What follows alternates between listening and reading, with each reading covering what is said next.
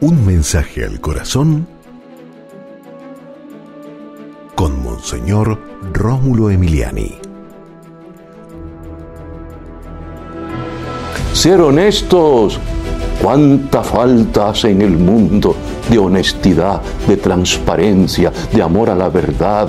¿Cuánta falta hace en el mundo de personas honestas que no se dejen, Señor, seducir por el dinero, que no engañen, que no mientan. Oh Dios, necesitamos gente honesta, Dios mío, para cambiar las estructuras injustas, para purificar nuestras instituciones mm, de gente hipócrita, de gente que busca solamente aprovecharse. Señor, que seamos honestos, que digamos la verdad, que seamos transparentes, que seamos personas en verdad auténtica de una sola pieza.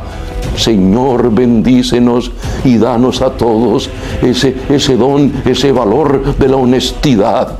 Amén. Y recuerda, con Dios eres invencible.